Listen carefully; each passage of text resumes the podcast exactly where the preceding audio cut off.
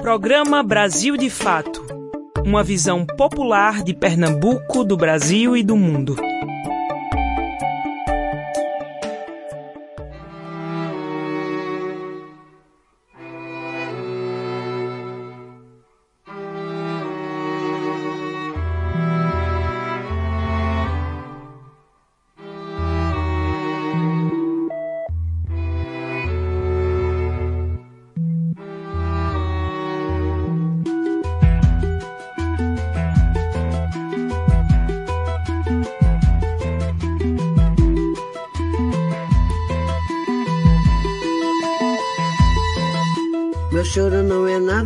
Carnaval.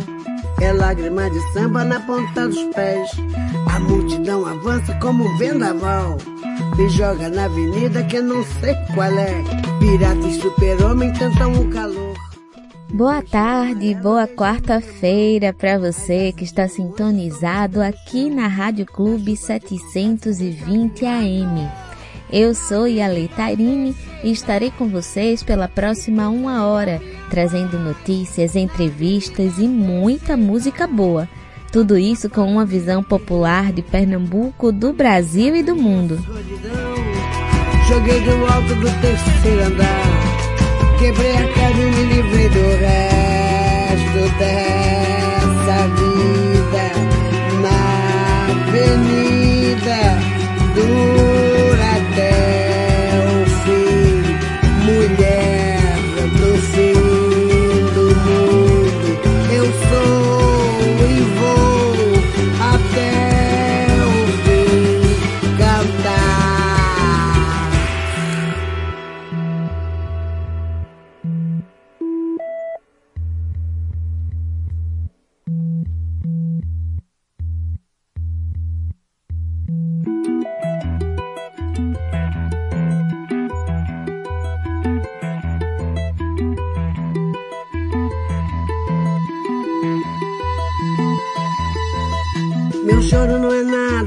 carnaval.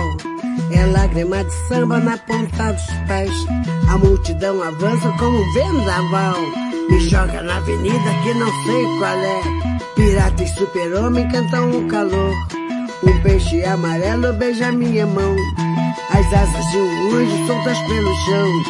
Na chuva de confetes deixo a minha dor. Na avenida deixei lá. A pele preta e a minha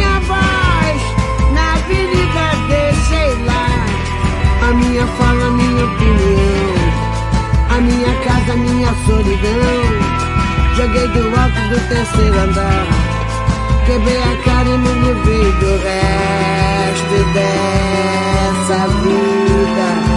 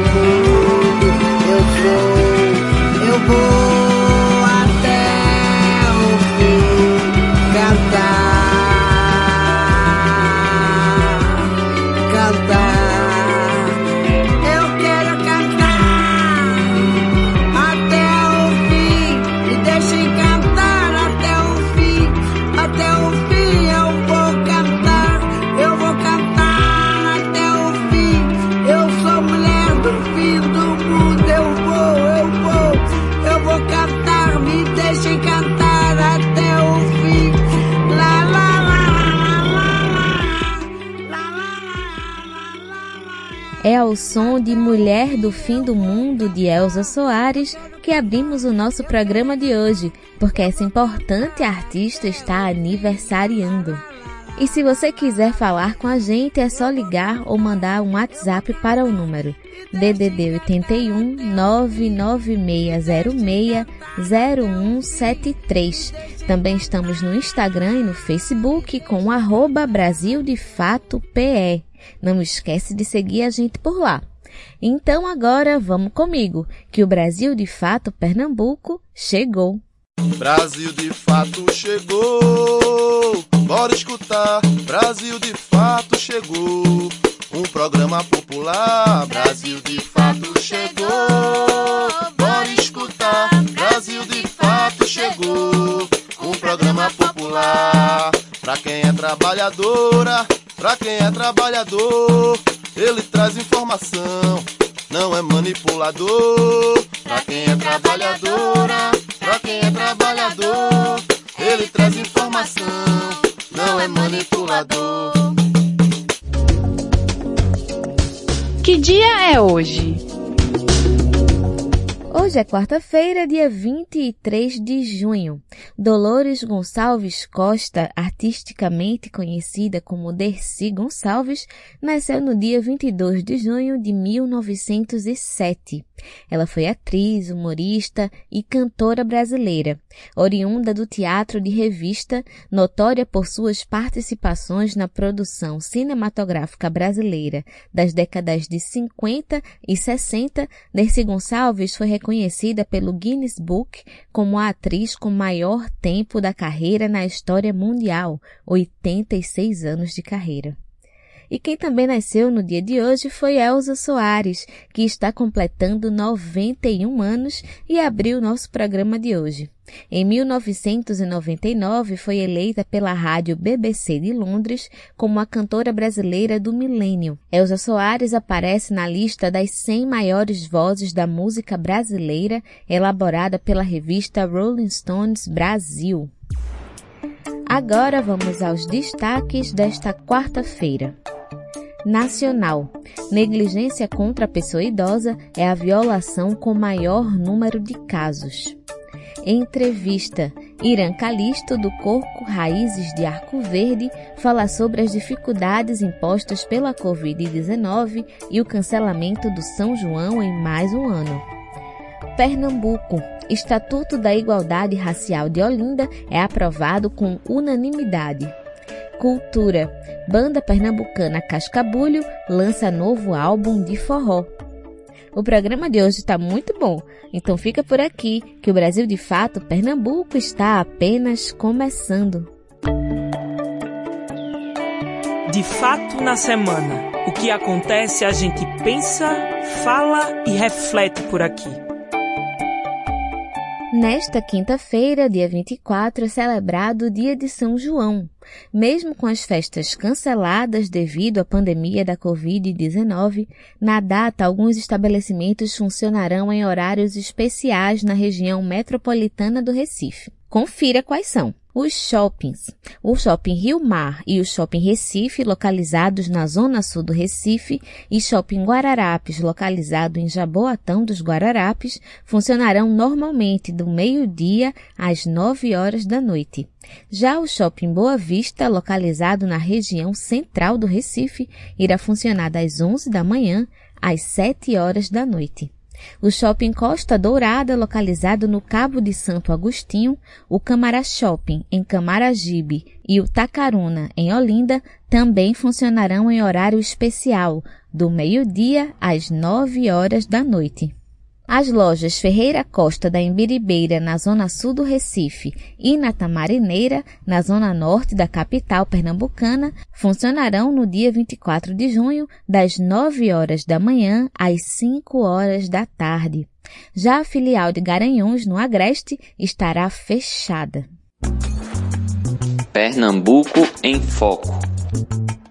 Na tarde de ontem, dia 22 de junho, a Câmara dos Vereadores de Olinda aprovou por unanimidade o projeto de lei que institui o Estatuto de Igualdade Étnico-Racial do município. O PL, proposto pelo vereador Vinícius Castelo, do Partido dos Trabalhadores, reforça a necessidade de políticas públicas municipais voltadas para a população negra, indígena e para o povo cigano. Em suas redes sociais, o vereador Vinícius Castelo disse que, abre aspas, o estatuto garante para pessoas negras, indígenas e ciganas representações sociais que estarão entrelaçadas na educação, cultura, saúde e moradia.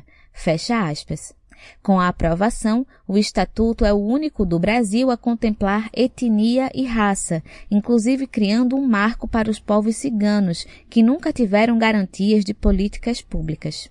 Além disso, esse é o quarto estatuto municipal do país e o primeiro da região metropolitana do Recife. Cultura em Foco. Em celebração ao São João e ao ritmo do forró que consolidou o grupo, a banda Cascabulho disponibiliza nesta quinta-feira, dia 24, o seu quinto disco, intitulado Fogo na Pele, em todas as plataformas digitais. O álbum, com dez faixas, é dedicado aos povos indígenas e quilombolas do Brasil, o novo álbum é formado completamente por músicas autorais e traz referências de vários ritmos da música nordestina. O disco conta com as participações ilustres de Josildo Sá em Noite de Forrobodó, que abre o disco, Mestre Galo Preto em Tempo de Coco e Cláudio Rabeca em Pela Trilha Sagrada. O Cascabulho é formado por Magrão nos vocais, Léo Orozca e Jorge Martins na percussão e vocais, Rafa Groove no baixo e Breno Cunha no acordeon. Fogo na Pele também contou com a participação de Renan Santos no cavaquinho, Deco no trombone, Diego Drão no teclado, Matheus Pereira na flauta transversal e Júlia Andrade nos vocais. Bom, agora é hora de música aqui no programa e vamos ouvir Noite de Forró Bodó, de Cascabulho com Josildo Sá. Eita, coisa boa! É o Forró Bodó do Cascabulho! Simbora, Josildo, que hoje é noite de Forró Bodó, viu? Ai, ai, ai. Eu fui lá em Riba, Sambarcoco, e meu amor não quis chegar. E o forró foi esquentando, sem ter hora pra acabar. O Zé do estava longe, não veio e ficou por lá. Margarida chegou logo, trazendo fogo pra se animar. E Dona César vem sambando, mostrando todo o seu requebrar. Noite de forró na casa de Chico do Rojão. Poeira subindo no terreiro, a chinela chiando no salão. Noite de forró na casa de Chico do Rojão. O fole roncando e aquecendo, a menina amarrou meu coração. Ui! Sigo!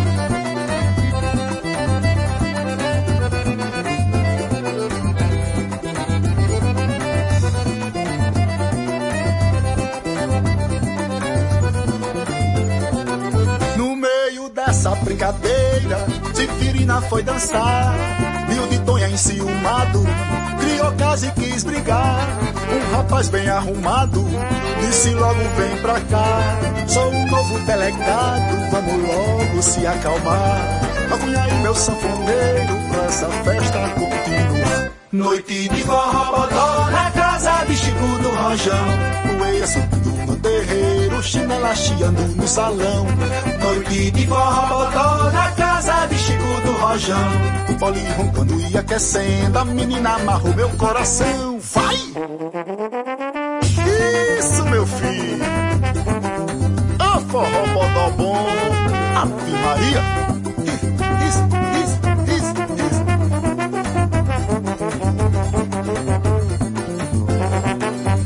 Noite de forró Rojão. Poeira subindo no terreiro, chinela chiando no salão. Noite de forró na casa de Chico do Rojão. O fole roncando e aquecendo, a menina amarrou meu coração. Noite de forró na casa de Chico do Rojão. Poeira subindo no terreiro, a chinela chiando no salão. Noite de forró na casa de Chico do Rojão. O fole roncando e aquecendo, a menina amarrou meu coração. Vixe! A cunha! Ai!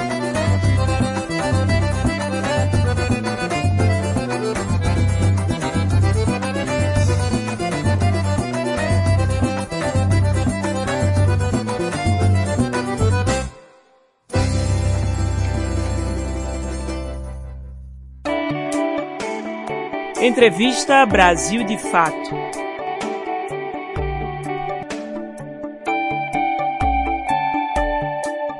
A festa de São João é uma das principais manifestações da cultura popular do Nordeste, que costuma reunir milhares de pessoas em todo o país. Mas desde 2020 não é possível celebrar a festa do jeito que o povo está acostumado, por causa da pandemia da Covid-19.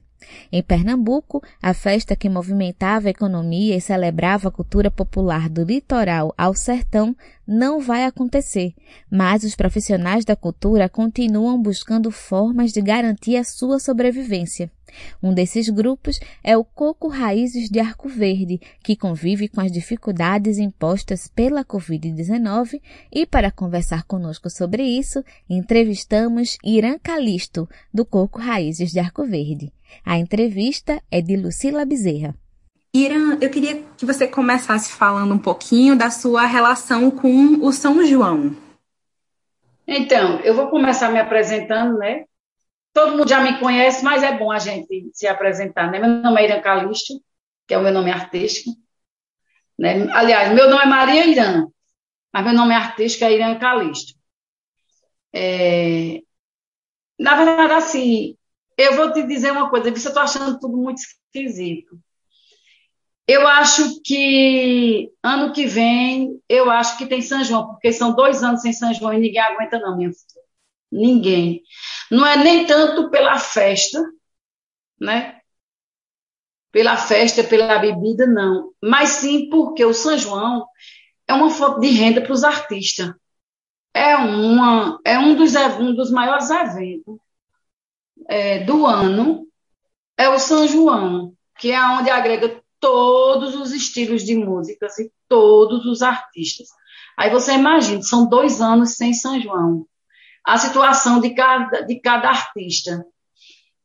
É, principalmente os artistas de cultura popular, está passando uma dificuldade financeira muito grande.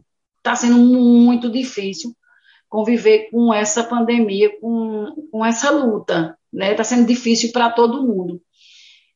A sorte é que a gente, entre os artistas e os amigos, é, produtores culturais, se ajudam muito. Inventa uma live, inventa uma, um evento, inventa uma entrevista, e faz um projeto, e uma coisa e outra. E todo mundo está se ajudando, mas está chegando o fim, ninguém está aguentando mais.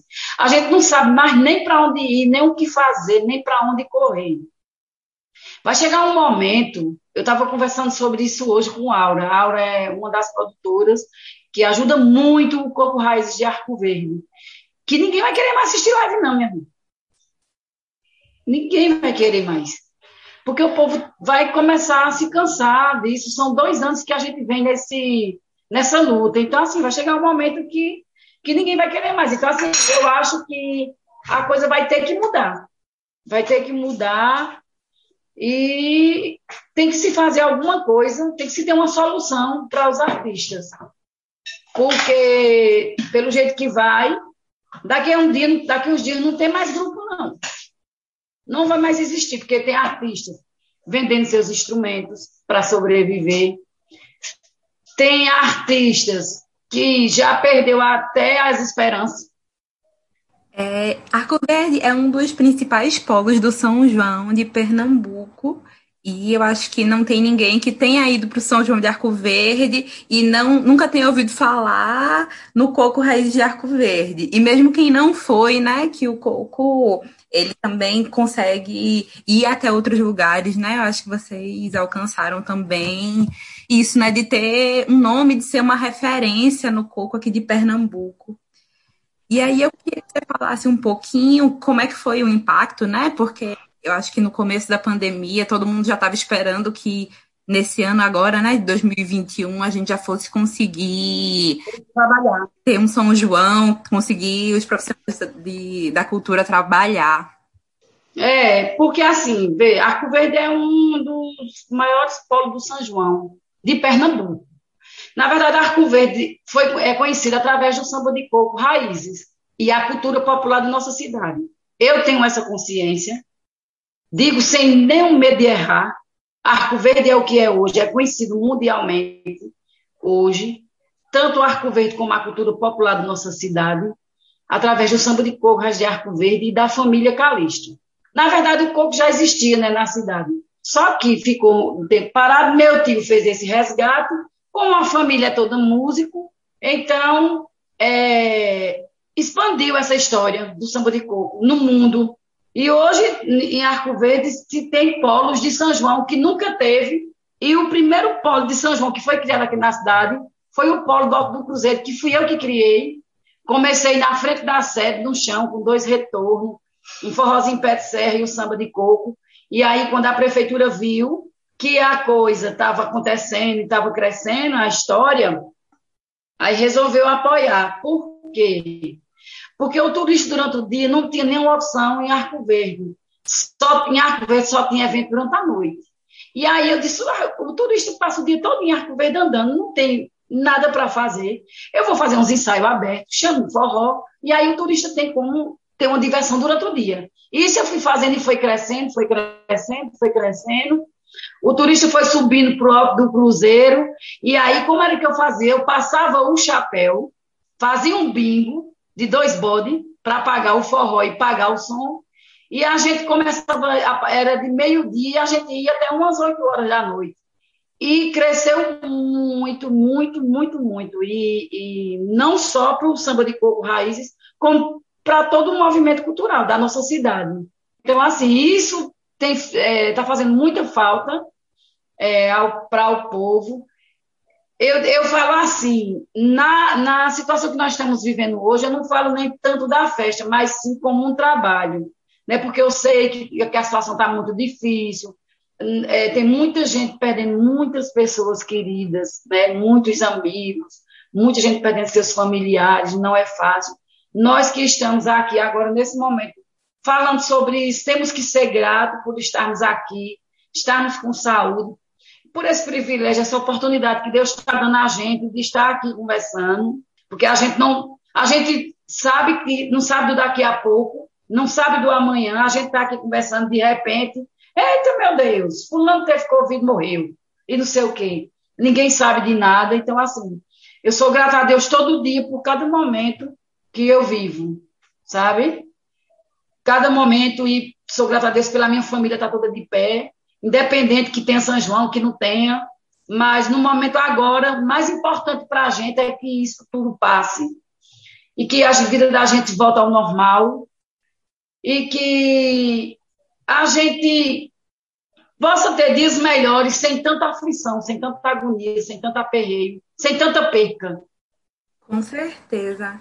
E né? Além do trabalho, tem uma parte que é muito forte também, né? Que é a parte da cultura popular mesmo, né? O samba popular ele representa muito as nossas origens, né? Porque para o agricultor ele é a festa da colheita e é a festa Isso. do povo, né? É a festa que a gente vai é. rua e vai todo mundo, quem tem dinheiro, quem não tem dinheiro, quem todo mundo, todo mundo, assim.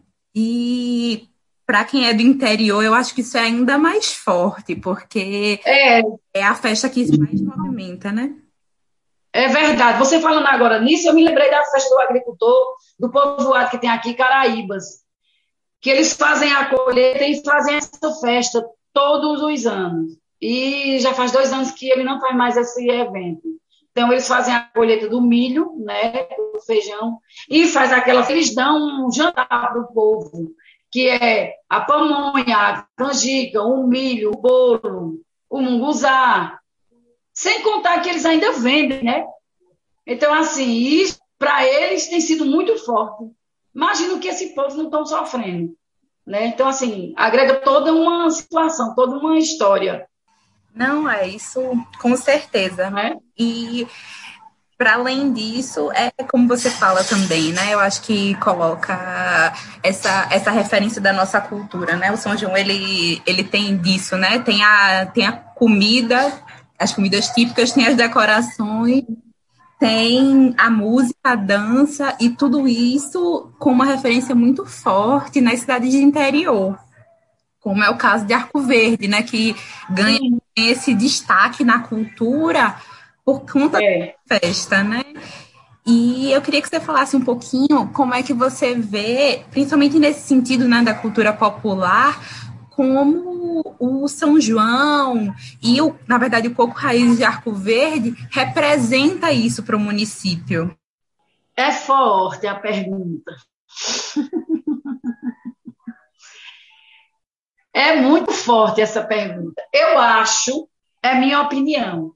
Não vou generalizar, não vou dizer todo mundo. Mas eu acho que na nossa cidade, como você me perguntou, como é que, que eu me sinto, eu acho pouca valorização. Eu acho que nós merecíamos mais respeito, mais valor.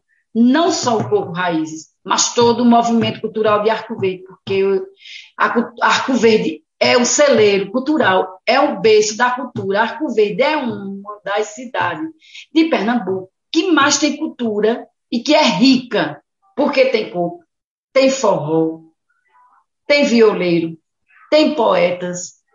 Então, isso é muito forte, essa pergunta para mim. Porque eu tenho falar do que eu sinto, do que eu vejo. Eu não posso chegar aqui, falar um monte de coisas bonitas, não posso mentir, e falar um monte de coisas bonitas que não existem. Infelizmente, a valorização é muito pouca. Eu acho que a gente precisa ser mais valorizado, precisa ser mais bem visto, precisa ter mais. Eu acho que a gente precisa ter mais, principalmente nessa pandemia, de mais cuidado.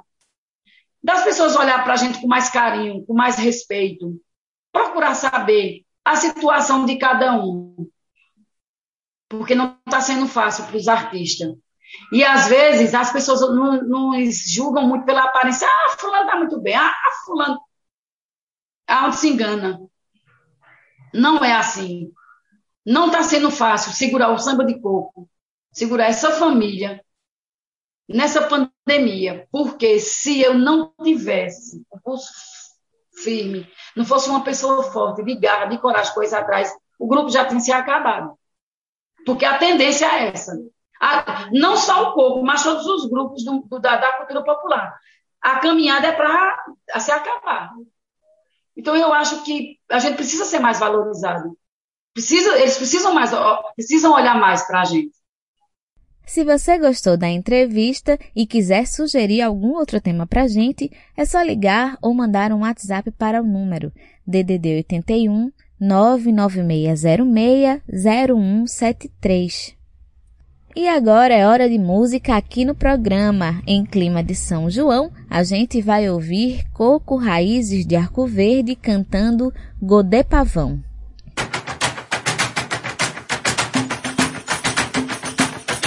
Lá vem a velha do Ribeirão, o vestido dela é godê pavão, é godê pavão. E eu queria ver a menina chora pelo godê. Lá vem a velha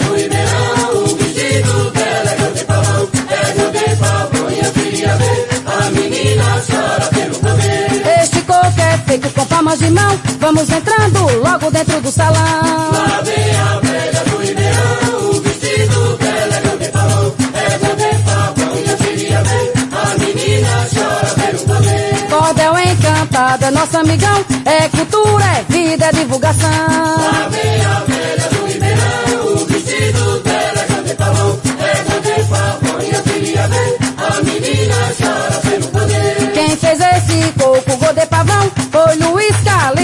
Vem a velha do Ribeirão, o vestido dela é godê pavão, é godê pavão. E eu queria ver a menina chora pelo godê. Este coco é feito com palmas de mão, vamos entrando logo dentro do salão. Lá vem a velha do Ribeirão,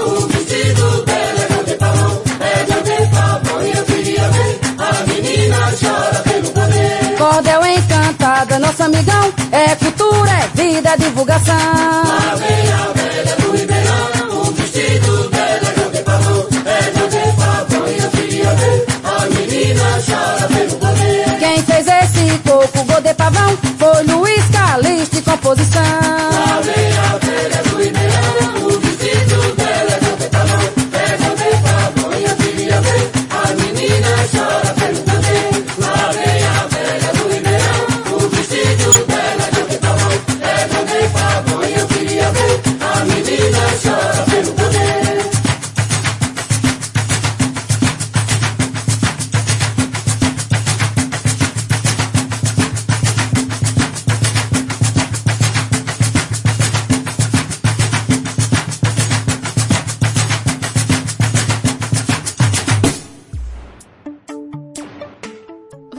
Está ouvindo o programa Brasil de Fato Pernambuco. No Jornal da CUT de hoje, Andréa Carini comenta sobre a tentativa de Bolsonaro de acabar com o abono salarial. Mas o fim do abono não impede o saque do fundo PIS-PASEP. Entenda. Bolsonaro planeja acabar com o abono salarial para pagar 300 reais aos beneficiários do Bolsa Família. Só que a medida não impede que sejam feitos os saques do fundo PIS-PASEP, cujo prazo termina em 2025. O economista Clóvis Scherer, do Diese, explica os, que os recursos para pagar o abono salarial no valor de um salário mínimo a quem tem carteira assinada e ganha até dois salários mínimos não vêm mais do fundo PIS-PASEP como no passado. Atualmente, os recursos para pagar o abono salarial vêm do Fundo de Amparo ao Trabalhador, o FAT. Isso significa que o fim do PIS-PASEP não interfere no pagamento do abono salarial. E caso Bolsonaro resolva acabar com o, o, abono, como ele já anunciou, não vai ter interferência no saque das cotas dos valores que restam nas contas do extinto fundo PIS-PASEP. Os dois benefícios não têm mais a mesma origem. Ele diz o seguinte: ocorre que muita gente diz que vai sacar o PIS devido à sua origem, quando na verdade vai sacar o abono salarial. O fundo PIS-PASEP parou de ser alimentado, receber recursos. Só que os saldos nas contas individuais dos trabalhadores que não foram retiradas até agora estão lá à espera dos seus titulares. Em 1988, o PIS-PASEP, que pagava cotas aos trabalhadores uma vez ao ano, deixou de receber recursos de tributos pagos por empresas. Só que o dinheiro não foi retirado pelos trabalhadores. Continua no fundo corrigido monetariamente para que o trabalhador possa sacar suas cotas. No passado, isso obviamente teve muita gente que sacou as cotas, mas teve muita gente que não ainda. No ano passado, o governo editou uma medida provisória, a 946, que extinguiu o fundo e as contas foram transferidas para o Fundo de Garantia por Tempo de Serviço, FGTS, para que fosse mais fácil aos trabalhadores resgatar o valor da sua conta individual do PIS-PASEP. Os valores que o trabalhador esqueceu no fundo PIS-PASEP, que a gente disse agora, poderão ser sacados até 1 de junho de 2025. O caso do abono salarial é diferente já das cotas. Quem não recebeu o valor dentro do calendário da Caixa Econômica Federal tem até cinco anos para ir atrás desse recurso. Ou seja, quem deixou de receber em 2019, por exemplo, vai ter até 2024 para ir buscar. E se esquecer no ano que vem, tem até 2027, assim sucessivamente. Tem sempre cinco anos. O Bolsonaro quer acabar com o abono salarial do PIS-PASEP para aumentar o Bolsa Família. A ideia do governo é extinguir o abono para aumentar o valor médio do Bolsa Família de 190 para 300 reais, mudar o nome do programa que foi criado pelo ex-presidente Lula e tentar conquistar mais votos dos brasileiros mais pobres nas eleições presidenciais de 2022. Fatos em Foco. As notícias que valorizam a realidade popular. Um estudo feito este ano pelo Departamento Intersindical de Estatística e Estudos Socioeconômicos, DIEESE, usando os dados do IBGE, mostrou que dos 210 milhões de habitantes do país, 37,7 milhões de brasileiros possuem 60 anos ou mais. O crescimento do número de pessoas idosas no país revela novos problemas e desafios a serem superados, como é o caso da violência praticada contra as pessoas idosas. Vamos saber mais sobre esses desafios com Fátima Pereira. Em 2017, o Brasil superou a marca dos 30 milhões de idosos, segundo a Pesquisa Nacional por Amostra de Domicílios Contínua, a PNAD, divulgada pelo Instituto Brasileiro de Geografia e Estatística, o IBGE. Esse crescimento no número de pessoas idosas no país revela novos problemas e desafios a serem superados, como é o caso da violência praticada contra pessoas idosas. E não são poucas as formas que essas violências se expressam. Os tipos mais conhecidos são os de violência física, psicológica, negligência e violência institucional. Mas há também os que violentam com abuso financeiro, violência patrimonial, violência sexual e discriminação. Segundo a cartilha Violência contra a Pessoa Idosa, vamos falar sobre isso, da campanha nacional de enfrentamento à violência contra a pessoa idosa, os números de violações contra essa população representam 30% do total de denúncias recebidas pelo Disque 100 em 2019. Ao longo desse mesmo ano foram contabilizadas 48.500 registros referentes a denúncias de violações de direitos das pessoas idosas. A negligência consiste na violação mais praticada contra a pessoa idosa, com 62.019 registros, representando 41% do total de violações registradas para esse grupo. Esses números colocam os idosos na segunda colocação referente aos grupos mais vulneráveis, atrás apenas de crianças e adolescentes. O médico da família e professor da Universidade Federal do Vale do São Francisco, Aristóteles Cardona, afirma que a situação de violência em nosso país é tão grave que apresenta reflexo em todos os momentos do ciclo de vida das pessoas. Abre aspas. No caso dos idosos, há particularidades que precisam ser avaliadas caso a caso, por conta da fragilidade de saúde e outras debilidades que tornam a situação ainda mais difícil.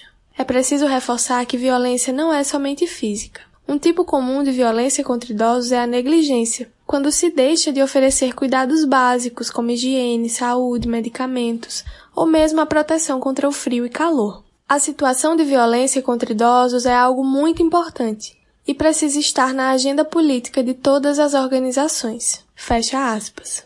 Ao identificar uma situação de violência de qualquer tipo, as pessoas têm o dever de prestar ajuda à pessoa idosa ou pedir o socorro de autoridade pública, através dos agentes de segurança pública que são a polícia e a delegacia. Em Pernambuco, a denúncia de violência contra a pessoa idosa pode ser registrada na Delegacia do Idoso, nas demais delegacias de polícia na capital e nas cidades do interior do estado, em Recife, as denúncias podem ser registradas no Centro Integrado de Atenção à Prevenção à Violência contra a Pessoa Idosa, que fica na Rua Santo Elias, número 535, bairro do Espinheiro, Recife.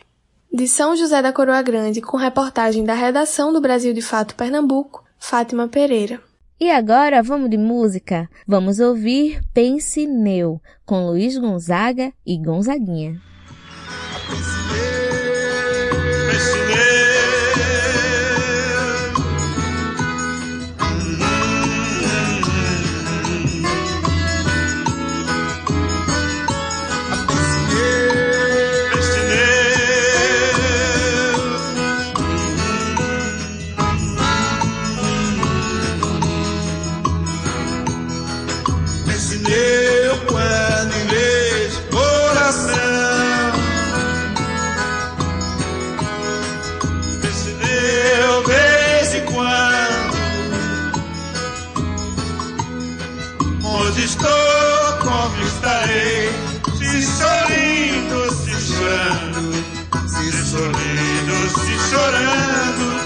Yesterday.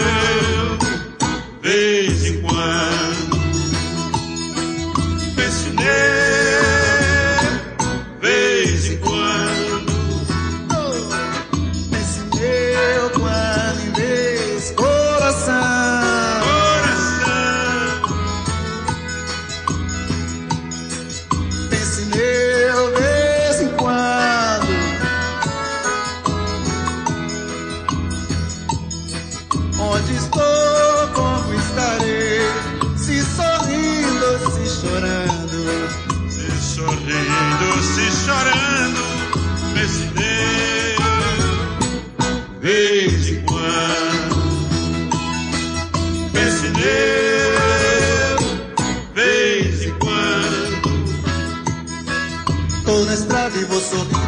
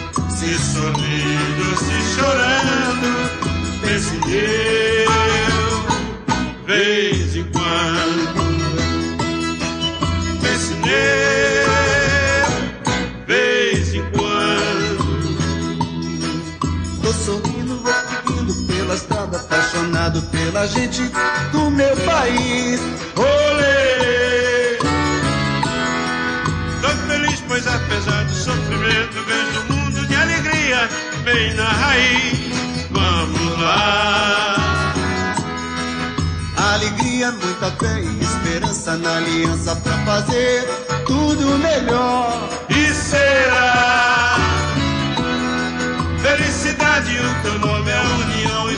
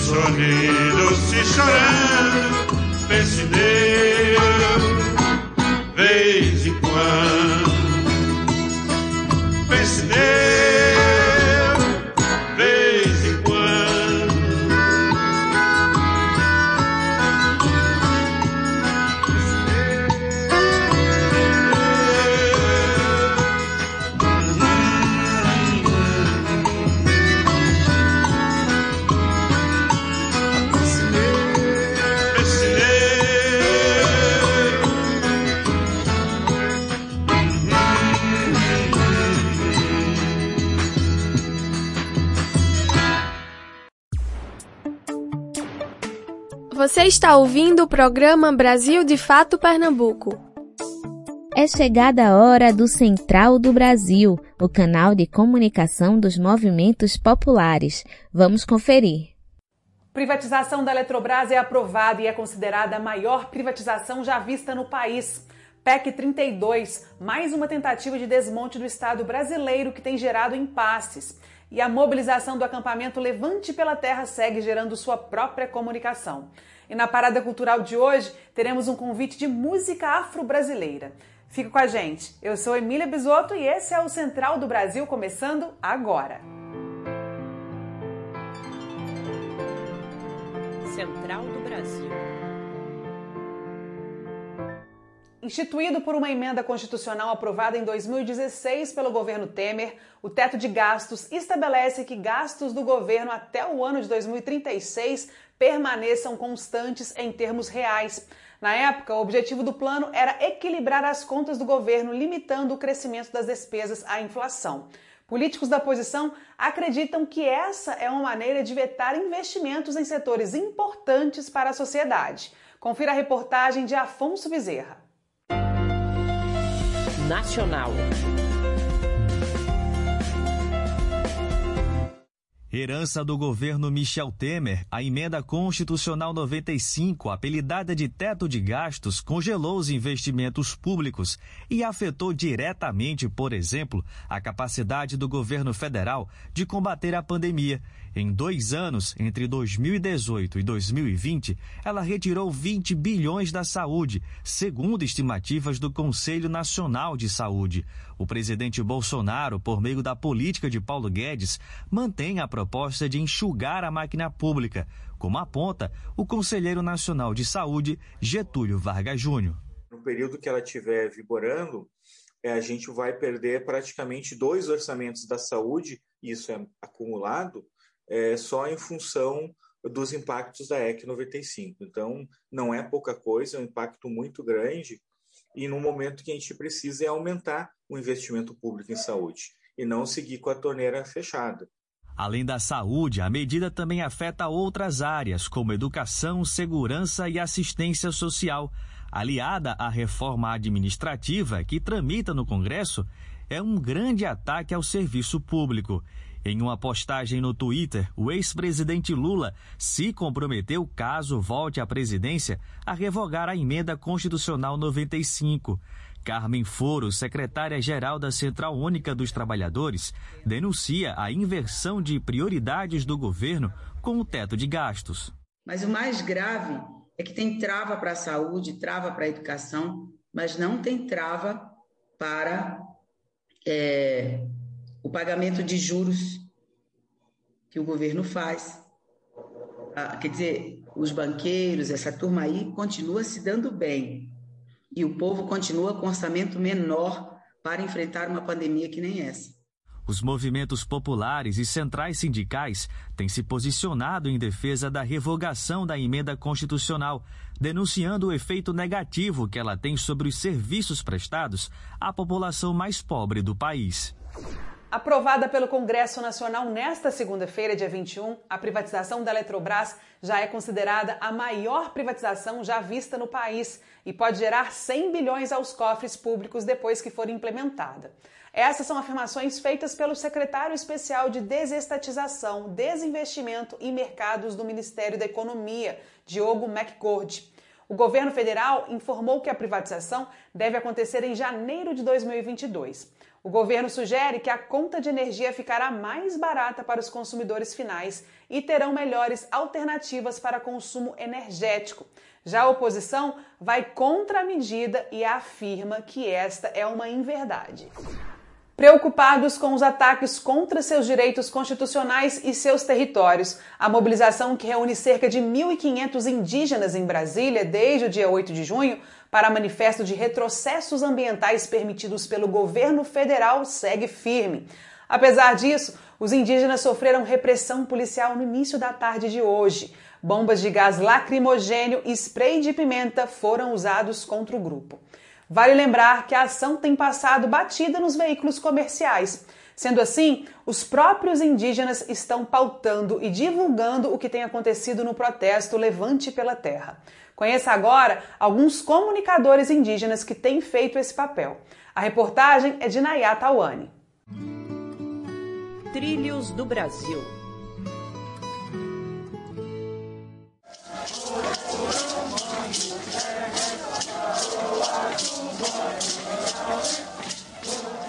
A gente está levando esse, esse, esse modo de se comunicar muito mais nosso, de, digo até que mais cru, que é mais direto, não tem tantas palavras bonitas, mas é o que a pessoa entende, né? Tem um sentimento, tem a força, tem a espiritualidade que é muito indígena. Fetiá Tapuia, além de estudar ciências sociais na Universidade de Brasília, também é um comunicador. Ele se soma aos vários indígenas que estão ocupando os canais de comunicação para dar visibilidade a essa luta. Pepiacá Cricati integra a equipe da COIAB no Maranhão. Ele explica que a comunicação produzida pelos povos originários é um importante instrumento de resistência.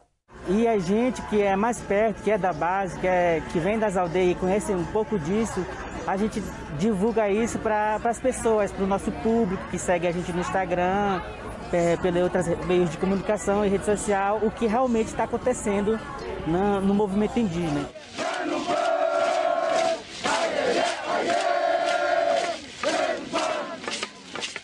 O celular é o arco e a internet é a flecha. Os comunicadores indígenas têm crescido cada vez mais nas redes e atuado na resistência contra os ataques. Márcio Cangang faz parte da mídia nativa ON, no Paraná.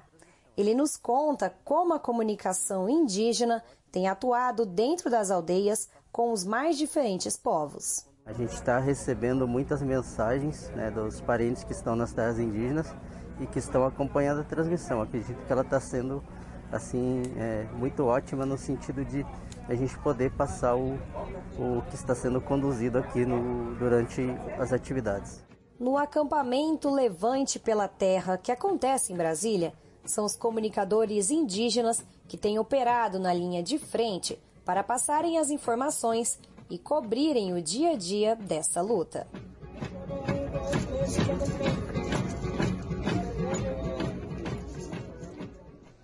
Um projeto de emenda constitucional tem tirado o sono de alguns funcionários públicos. A PEC 32 sugere mudanças significativas na administração pública do país e ameaça a condição dos servidores. A reforma é mais uma ação de tentativa de desmonte do Estado brasileiro. A jornalista Aline Antunes conversou sobre o tema com o deputado federal Alencar Santana, do Partido dos Trabalhadores de São Paulo. Entrevista Central.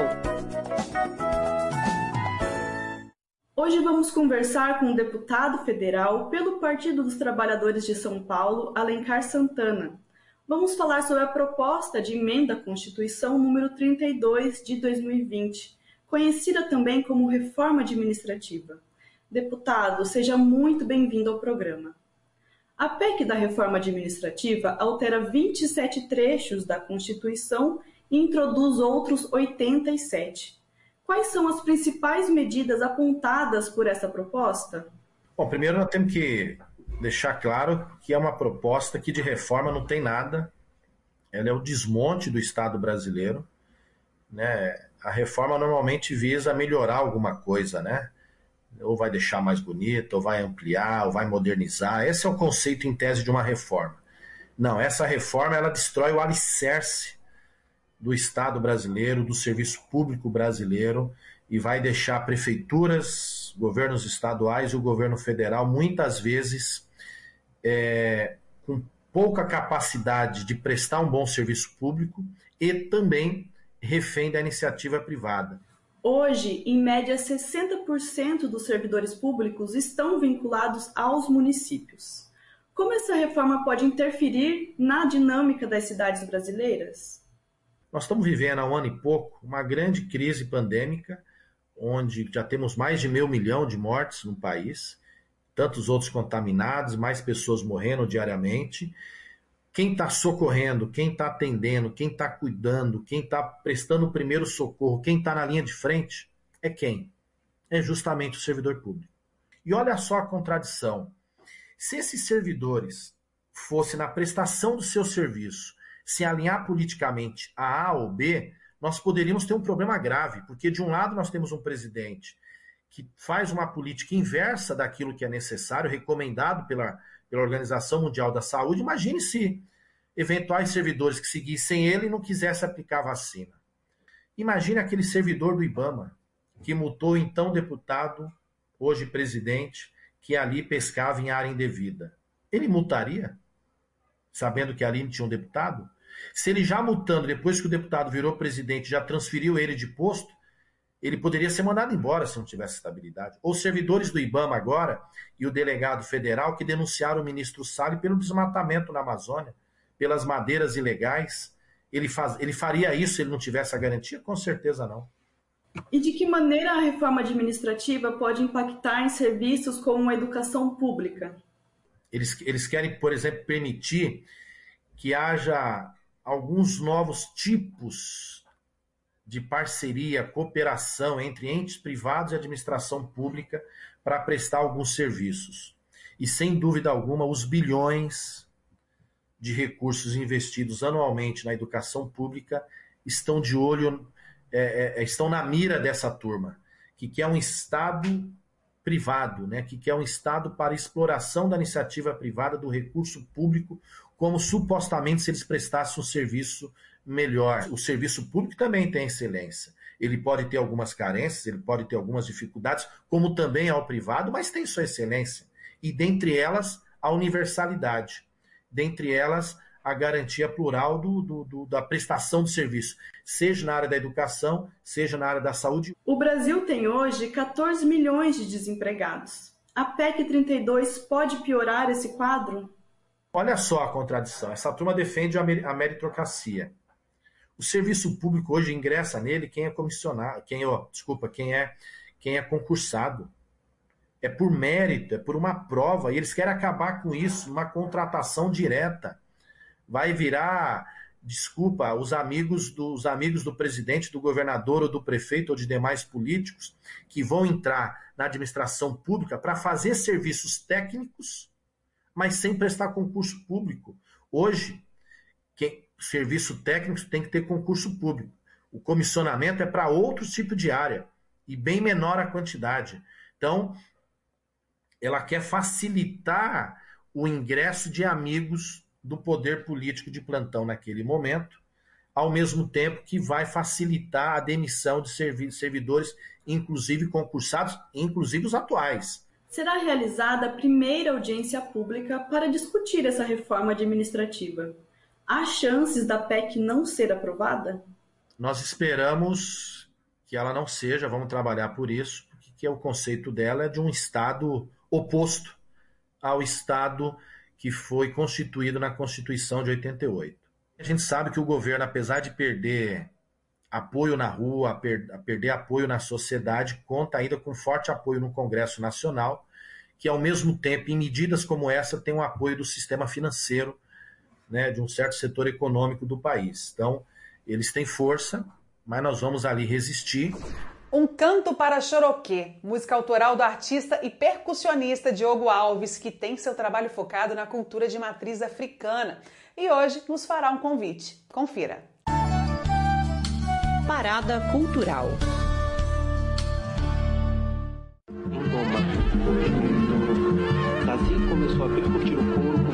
Força e destreza. Salve, salve galera! Meu nome é Diogo Alves, sou músico percussionista da cidade de Bauru, São Paulo. Passando aqui para fazer um convite especial para vocês. A partir de 4 de julho vou estar lançando meu primeiro trabalho autoral, Um Canto para Choroquei. Esse trabalho tem como foco a música de cultura afro-brasileira, a música de matrizes africanas. Eu já faço alguns trabalhos musicais, mas resolvi gravar algo para o sagrado. Então, meu primeiro trabalho autoral é trazendo um pouco da cultura afro. Nessa introdução desse trabalho, a gente está falando sobre Exu, falando sobre Ogum, e entre linhas dessa composição fala de Ogum. Então, faço convite para vocês, a partir de 4 de julho, esse trabalho vai estar disponível em algumas mídias sociais, Instagram, Facebook YouTube. Acompanhe lá um Canto para Choro, que é um trabalho bem interessante que retrata bem a cultura afro-brasileira. Axé. Bom, o Central do Brasil de hoje fica por aqui. Aproveito para te lembrar que também estamos nas redes sociais. Vai lá conferir. Segue, curte e compartilhe o nosso conteúdo. Amanhã estamos de volta. Eu te espero aqui. Tchau!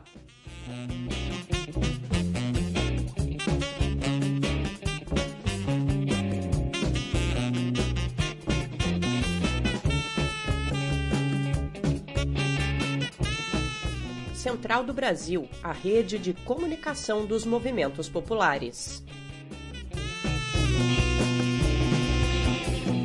E se você quiser ouvir mais do Central do Brasil, ele está disponível no canal do YouTube da emissora TVT e do Brasil de Fato. Estamos terminando o programa Brasil de Fato Pernambuco de hoje. Para os ouvintes que queiram entrar em contato com a gente, basta encaminhar uma mensagem de WhatsApp ou ligar para o número DDD 81 996060173. Temos também o contato de e-mail pelo pernambuco.radio@brasildefato.com.br. Também estamos no Instagram e no Facebook com arroba Brasil de Fato. Obrigada pela sua companhia e pela sua audiência. Amanhã estaremos de volta às duas horas da tarde com mais uma edição do Brasil de Fato Pernambuco Especial de São João. Este programa teve apresentação e roteiro de Iale Tairine, produção de Monize Ravena e Lucila Bezerra, edição de Fátima Pereira, apoio equipe de jornalismo do Brasil de Fato. Programa Brasil de Fato uma visão popular de Pernambuco, do Brasil e do mundo. Acompanhe as notícias também pelo site digitando brasildefato.com.br, pelo facebook.com barra Brasil e twitter barra Brasil de Fato.